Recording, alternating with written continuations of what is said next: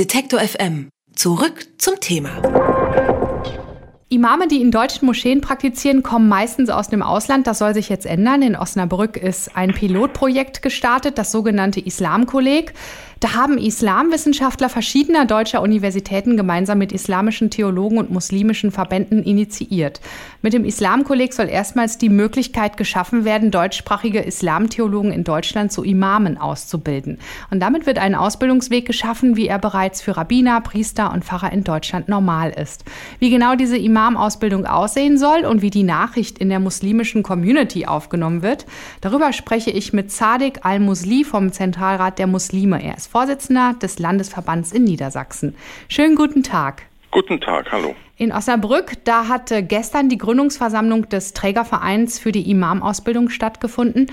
Wie soll denn die Imamausbildung in Deutschland in Zukunft aussehen? Die Idee ist, dass wir ähm, auf jeden Fall in Deutschland Anwender äh, Leute von der äh, dritten, vierten Generation oder auch äh, von den äh, die von denjenigen, die auch das Interesse haben, äh, diese Tätigkeit aufzunehmen, ähm, dann auszubilden und äh, als Imame tätig zu werden in den äh, unterschiedlichen Gemeinden. Das muss natürlich erstmal auch ähm, angegangen werden. Es ist ein erster Schritt, es ist aber ein Schritt in die richtige Richtung. Welche Möglichkeiten gab es denn vorher in Deutschland, Imam zu werden?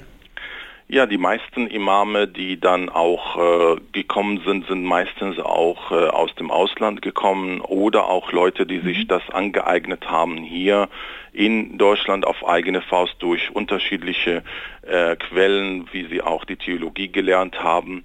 Mit diesem, äh, mit diesem Schritt ist es eine Möglichkeit, das zu organisieren und natürlich auch ein Stück äh, Selbstständigkeit für die Imame in Deutschland zu erreichen.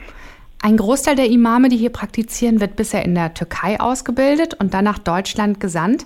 Warum ist es denn ein Problem, wenn ein Großteil der Imame, die in Deutschland tätig sind, im Ausland ausgebildet werden?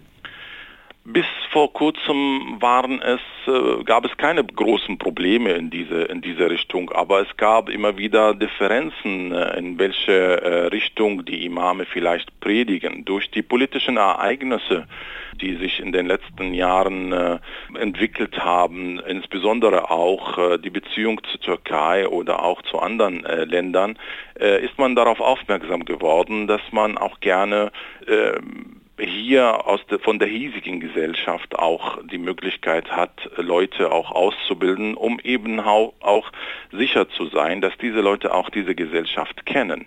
Das ist der eine Grund. Der andere Grund ist natürlich auch für uns als eine äh, muslimische Community in Deutschland äh, bei der Entwicklung. Es ist nur äh, selbstverständlich, dass sie auch durch diese positive Entwicklung auch ihre eigene Imame aus, von sich aus äh, ausbildet und und auch dies weiter unterstützt. Meist wird die Ausbildung der Imame und ihre Arbeit in Deutschland auch von der Türkei bezahlt. Wie soll die Ausbildung und die Arbeit der Imame in Deutschland finanziert werden?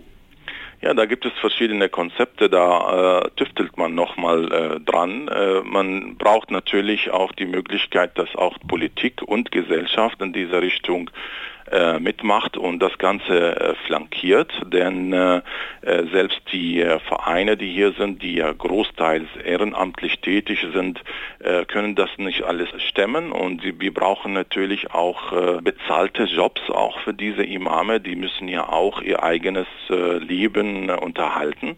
Und damit natürlich äh, braucht man eine gewisse Unterstützung. Und da arbeitet man jetzt an verschiedene Konzepte noch. Mhm. Welcher Zweck und welche Ziele hat dieser Verein, der gegründet worden ist? Ja, mit, den, äh, mit dem Verein möchte man natürlich äh, die Förderung von äh, Bildung und Wissenschaft bewerkstelligen, auch sowie die internationalen Gesinnung, der Toleranz auf allen Gebieten der Kultur, und auch natürlich für die Völkerverständigung äh, arbeiten.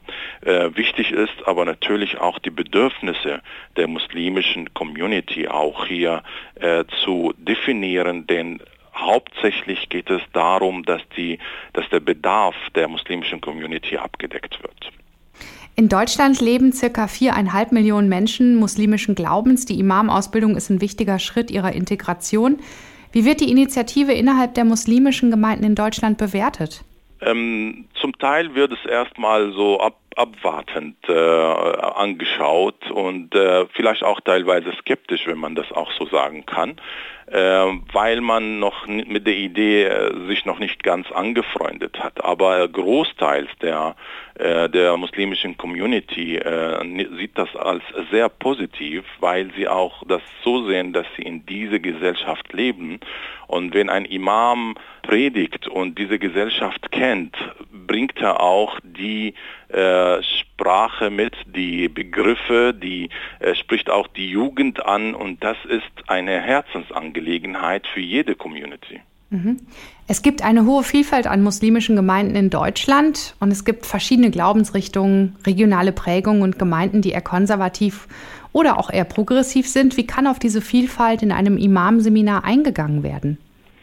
Ja, das ist äh, eine äh, Herausforderung natürlich, die man äh, jetzt vor sich hat und die Konstellation, die dann äh, demnächst auch noch gebildet wird in diesem Imam-Seminar, wird man versuchen, natürlich möglichst viele äh, Gruppierungen mit einzunehmen. Äh, das hat man jetzt zum Beispiel gesehen in den, äh, in den äh, letzten Jahrzehnten. Es ist bei Priesterseminar und auch bei Rabbinerseminar auch nicht anders. Wir haben auch da unterschiedliche äh, Richtungen, aber man versucht möglichst viele Leute dann mit ins Boot zu nehmen und eine gemeinsame Basis auch da zu finden.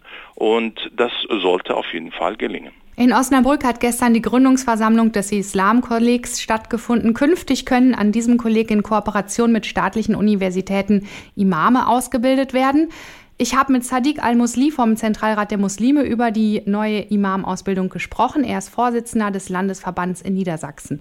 Herzlichen Dank für dieses Gespräch und ich wünsche Ihnen einen schönen Tag. Danke Ihnen. Detektor FM kann man übrigens auch live hören. Wir senden rund um die Uhr ein Online-Radio mit Kopf, Herz und Haltung.